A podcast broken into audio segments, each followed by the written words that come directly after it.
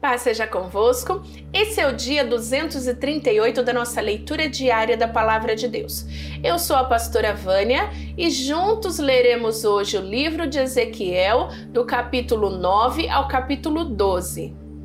Aí ouvi o Senhor dizer em voz bem alta: Venham cá vocês, os que vão castigar a cidade, tragam as suas armas de destruição.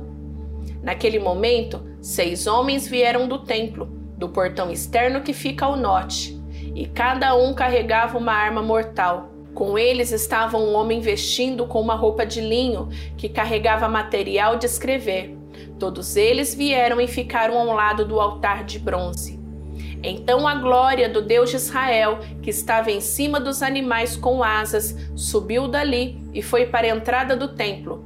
E o Senhor gritou para o homem vestido com a roupa de linho: Vá por toda a cidade de Jerusalém e faça um sinal na testa de todas as pessoas que sofrem e se aborrecem por causa de todas as coisas vergonhosas que estão sendo feitas na cidade. E ouvi o Senhor dizer aos outros homens: Vão atrás dele pela cidade e matem todos, não deixem escapar ninguém, e não tenham dó de ninguém. Matem os velhos, os moços, as moças, as mães e as crianças, mas não toquem quem tiver o sinal na testa. Comecem aqui no meu templo. Aí eles começaram a matar os líderes que estavam ali na frente do templo. O Senhor lhes disse ainda: Profanem o templo, encham de cadáveres os pátios, comecem o trabalho. Então eles começaram a matar as pessoas da cidade. Enquanto a matança continuava, fiquei ali sozinho eu me atirei no chão, com o rosto encostado na terra, e gritei: Senhor Deus, será que estás tão zangado com Jerusalém que vais matar todos os que foram deixados em Israel? O Senhor respondeu: O povo de Israel e de Judá é culpado de pecados terríveis. Eles têm matado pessoas no país inteiro e têm enchido Jerusalém de crimes. Eles dizem: o Senhor abandonou o nosso país. O Senhor não está vendo a gente. Por isso, agora não deixarei escapar ninguém e não terei dó de ninguém. Farei com eles o que fizerem com os outros. Então o homem que vestia roupa de linho e carregava material de escrever voltou e contou tudo ao Senhor e disse: Fiz tudo como mandaste. Olhei para a cobertura curva que estava sobre as cabeças dos animais com asas, e acima delas havia uma coisa que parecia um trono feito de safira. E o Senhor disse ao homem que usava roupa de linho: Passe pelo meio das rodas que ficam debaixo dos animais com asas e encha as mãos com brasas. Depois espalhe as brasas sobre a cidade. Eu vi que o homem foi. Quando ele entrou, os animais com asas estavam no sul do templo e uma nuvem encheu o pátio de dentro. A glória do Senhor saiu de cima dos animais e foi para a entrada do templo. Então a nuvem encheu o templo e o pátio ficou brilhando com a glória do Senhor. O barulho das asas dos animais era ouvido até no pátio de fora e parecia a voz do Deus Todo-Poderoso. O Senhor mandou que o homem que usava a roupa de linho tirasse fogo no meio das rodas que estavam debaixo dos animais. O homem entrou e ficou ao lado de uma das rodas. Um dos animais estendeu a mão para o fogo que estava entre eles, pegou algumas brasas e pôs nas mãos dos homens, e ele saiu levando as brasas. Vi que cada animal tinha debaixo das asas uma coisa parecida com a mão de gente. Também vi que ao lado de cada animal havia uma roda, e as rodas brilhavam como pedras preciosas. Todas eram iguais, e por dentro cada uma tinha outra roda atravessada. Quando os animais andavam, as rodas iam em qualquer direção, sem virar. Todos eles iam juntos na direção que queriam, sem terem de virar. Os corpos dos animais, as costas, as mãos, as asas e as rodas estavam cheios de olhos. Essas rodas eram as mesmas que eu tinha visto na minha primeira visão. Cada animal tinha quatro caras: a primeira cara de boi, a segunda era de gente, a terceira era de leão e a quarta era de águia. Eram os mesmos animais que eu tinha visto na beira do rio Quebar. Eles subiam da terra E quando andavam, as rodas rodavam com eles. Quando os animais abriam as asas e voavam, as rodas também iam com eles. Quando os animais paravam, as rodas paravam. E quando os animais voavam, as rodas iam com eles, pois eram controladas por eles.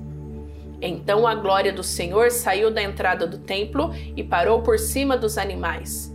Enquanto eu estava olhando, os animais abriram as asas e subiram da terra, e as rodas foram com eles. E aí pararam no portão leste do templo, e a glória do Deus de Israel continuou acima deles. Reconheci que estes eram os mesmos animais que eu tinha visto debaixo do Deus de Israel, na beira do rio Quebar. Cada um deles tinha quatro caras e quatro asas, e debaixo das asas de cada um havia uma coisa parecida com a mão de gente. As suas caras pareciam as mesmas caras que eu tinha visto na beira do rio Quebar. Cada animal andava direto para frente. Então o Espírito de Deus me levou pelo ar até o portão do leste do templo. Ali perto estavam vinte e cinco homens. No meio deles vi Jazanias, filho de Azur, Pelatias, filho de Benaías, os dois eram líderes do povo. Deus me disse: Homem mortal, são estes os dois homens que fazem planos de maldade e dão maus conselhos nesta cidade. Eles dizem: Logo vamos construir casas de novo. A cidade é uma panela e nós somos como a carne lá dentro, mas pelo menos estamos protegidos do fogo. Por isso, homem mortal, profetize agora contra eles. Aí o Espírito do Senhor me dominou, e o Senhor me mandou dar esta mensagem ao povo: Povo de Israel, eu sei o que vocês estão falando e conheço os planos que estão fazendo. Vocês têm assassinado tanta gente nesta cidade que as ruas estão cheias de mortos. Portanto, eu, o Senhor Deus, lhes digo isso. De fato, esta cidade é uma panela, mas a carne o que é? São os corpos das pessoas que vocês mataram, mas eu expulsarei vocês da cidade. Vocês têm medo de espadas? Pois trarei os homens com espadas para atacá-los. Levarei vocês para fora da cidade e os entregarei nas mãos de estrangeiros. Eu os condenarei à morte, e vocês serão mortos em batalha, no seu próprio país. Então todos ficarão sabendo que eu sou o Senhor. A panela protege a carne, mas esta cidade não os protegerá. Eu os castigarei onde quer que estejam na terra de Israel. Vocês saberão que eu sou o Senhor. Vocês guardaram as leis das nações vizinhas e ao mesmo tempo quebraram as minhas leis e desobedeceram aos meus mandamentos. Enquanto eu estava profetizando, Pelatias, filho de Benaías, caiu morto. Então me atirei no chão, com o rosto encostado na terra, e gritei: Ó oh Senhor, meu Deus, isso não! Será que vais matar todos os israelitas que sobraram? O Senhor Deus falou comigo assim: Homem mortal, o povo que mora em Jerusalém está falando a respeito de você e dos seus patrícios, os israelitas que foram levados como prisioneiros para fora do seu país. Eles dizem: Esses israelitas estão longe demais e não têm um lugar onde adorar o Senhor. Ele nos deu esta terra para ser a nossa propriedade. Agora, Vá falar com seus patrícios que foram levados para fora do seu país e conte a eles o que eu estou dizendo. Fui eu que os mandei para longe, para o meio das outras nações, e os espalhei por outros países. Mas por um pouco de tempo, nas terras para onde foram, eu mesmo fui para eles um santuário onde podiam me adorar. Por isso, diga-lhes o que eu, o Senhor Deus, estou dizendo. Eu os buscarei dos países para onde os espalhei, e lhes darei de novo a terra de Israel. Quando voltarem para sua terra, eles tirarão dela todos os ídolos e acabarão com todos os costumes imorais do povo. Eu lhes darei um coração novo e uma nova mente. Tirarei deles o coração de pedra, desobediente, e lhes darei um coração humano, obediente. Assim eles cumprirão as minhas leis e obedecerão fielmente a todos os meus mandamentos. Eles serão o meu povo e eu serei o Deus deles. Mas castigarei os que gostam de adorar ídolos nojentos e de praticar atos imorais. Eu os castigarei pelo que têm feito. Eu, Senhor Deus, falei. Os animais com asas começaram a voar e as rodas foram com eles. A glória do Deus de Israel estava por cima deles. Aí a glória do Senhor se afastou da cidade e foi parar sobre o monte que está a leste dela.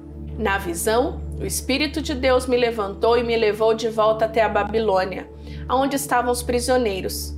Aí a visão acabou, e eu contei aos que estavam no cativeiro tudo que o Senhor me havia mostrado. O Senhor Deus falou comigo assim: Homem mortal, você está vivendo no meio de um povo desobediente. Eles têm olhos, mas não veem nada, têm ouvidos, mas não ouvem nada, pois são rebeldes.